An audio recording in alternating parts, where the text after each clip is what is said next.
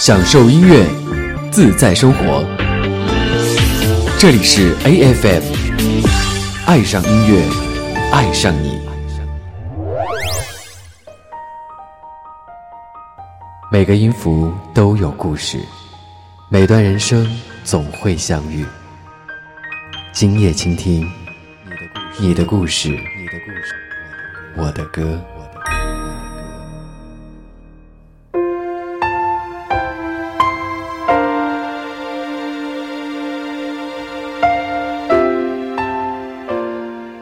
大家好，欢迎来到你最爱的 A F M 男神调频。每个音符都有故事，每段人生总会相遇。这里是你的故事，我的歌。昨天晚上刷知乎的时候，看到了一个话题，叫“哪一幕让你觉得生活不容易？”其中有一个人回答说：“想要喝醉，还得挑一个周五晚上的时候，因为成年人的崩溃是要看时间和场合的。”然后下面就有许多人表示认可和呼应这条回复，这好像就是成年人的一个生活现状。我们每天演好一个情绪稳定的成年人，就连崩溃，也需要有序的、偷偷的进行。正好前段时间微博上有一条热搜叫“成年人的崩溃”，不知道大家看到过没有？也不知道正在听节目的你有没有过类似的一种感受？当你深夜。心里不好受，但是哭也哭了，酒也喝了，明天还是会收拾好自己，像往常一样去上班，去拼命，去努力，谈笑风生，好像什么事情也没有发生过一样。在成年人的世界里，不在别人面前流泪，好像就是一件约定俗成的事情。今天的 A F M，你的故事，我的歌。不管你正在经历成年的恐慌，还是面对成年的彷徨，我们都想和你来聊一聊成年人的崩溃这个话题。前段时间看到了一则新闻，杭州的一个小伙子因为赶时间骑单车逆行，像踩风火轮似的，然后被执勤的交警看到拦了下来。可能是长时间的情感积累，接完一通电话之后，小伙突然就崩溃了。他扔掉手机，嚎啕大哭，下跪，甚至还跑到了河边的桥上。他情绪非常激动，声嘶力竭地说：“我每天要加班到十一二点，女朋友忘了带钥匙，让我送钥匙。公司在催我，两边都在催我，我真的觉得好累，好累。”平复心情之后，小伙说：“平常我也特别讨厌别人逆行，但是今天，好像真的没有办法了。”很多人长时间在这种高压的工作环境或者生活环境当中，自己又不懂得如何去疏通自己的情绪，久而久之，当情绪积累到一个峰值的时候，可能一件很小的事情，都会成为压死骆驼的那根稻草。这是一种情绪累积的崩溃。然而，对于更多的人来说，情绪的崩溃总是无意识，甚至是悄无声息的。这才有了许多人深夜独处时候的。人间不值得，还是在微博上看到了一句话：现代人的崩溃是一种默不作声的崩溃，不会摔门砸东西，也不会流眼泪，甚至也不会歇斯底里。对自己内心的崩溃，总是谨小慎微的进行，要节约时间的缓解，还要收放自如，假装无所谓。就像很多人可能在工作的时候遇到了一些委屈，受到了一些刁难，转身去厕所锁上门。哭一场，推门出去，又重新的笑脸迎人。但可能当我们回到家，或者可能某一秒突然就积累到极致了，才会默默的、偷偷的去流泪。所以才会有人拍到在地铁上或者公交上，有那么多穿着上班族服装的人，望着天空，呆呆的，眼睛里含着泪，或者悄悄的泪珠划过脸庞，好像那一刻你觉得不太想活，但是也不敢去死。所以说，众生皆苦，因为艰难本就是生活的一种常态。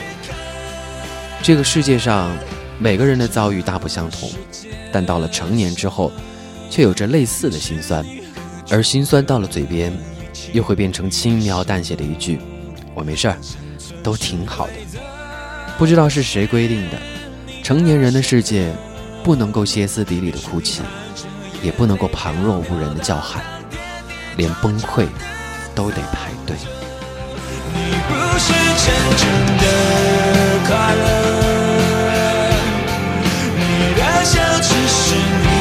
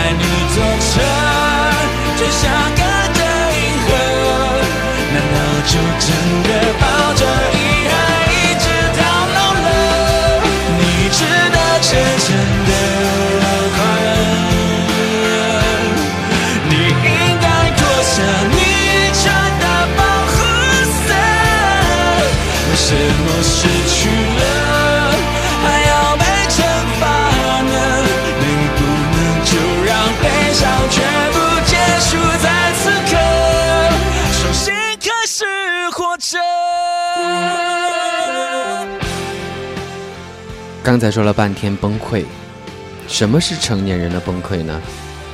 在《请回答一九八八》里面说，大人只是故作坚强去承受重担，他们不是不疼，只是在忍，不是大张旗鼓的嚎啕大哭，而是默默承受，直到自己消化。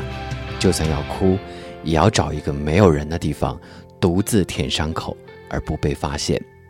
但没有谁天生坚强，我们有时候应该允许自己脆弱一会儿。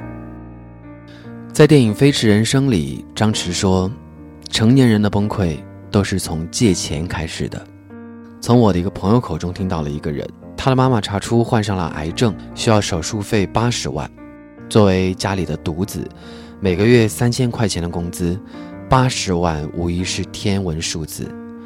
于是，一向不愿意麻烦别人的他，也只能够四处去筹钱。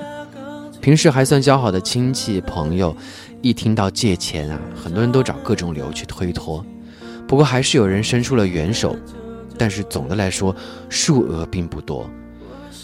看着日渐消瘦、脸色蜡黄的母亲，坐在病床边上苍老的父亲，他突然倍感压力和自责，最终。趁着父亲去医院厕所的间隙，跳楼自杀身亡。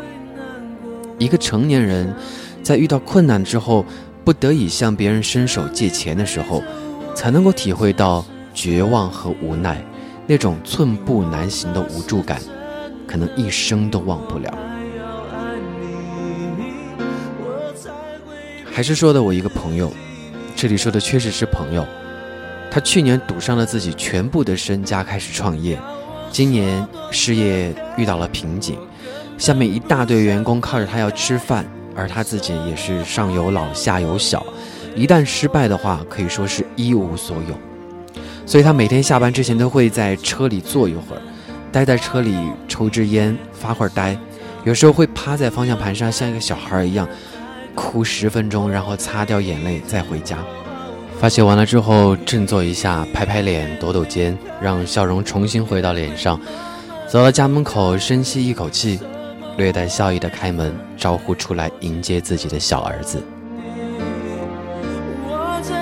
所以说，成年人的崩溃，真的是需要排队进行的。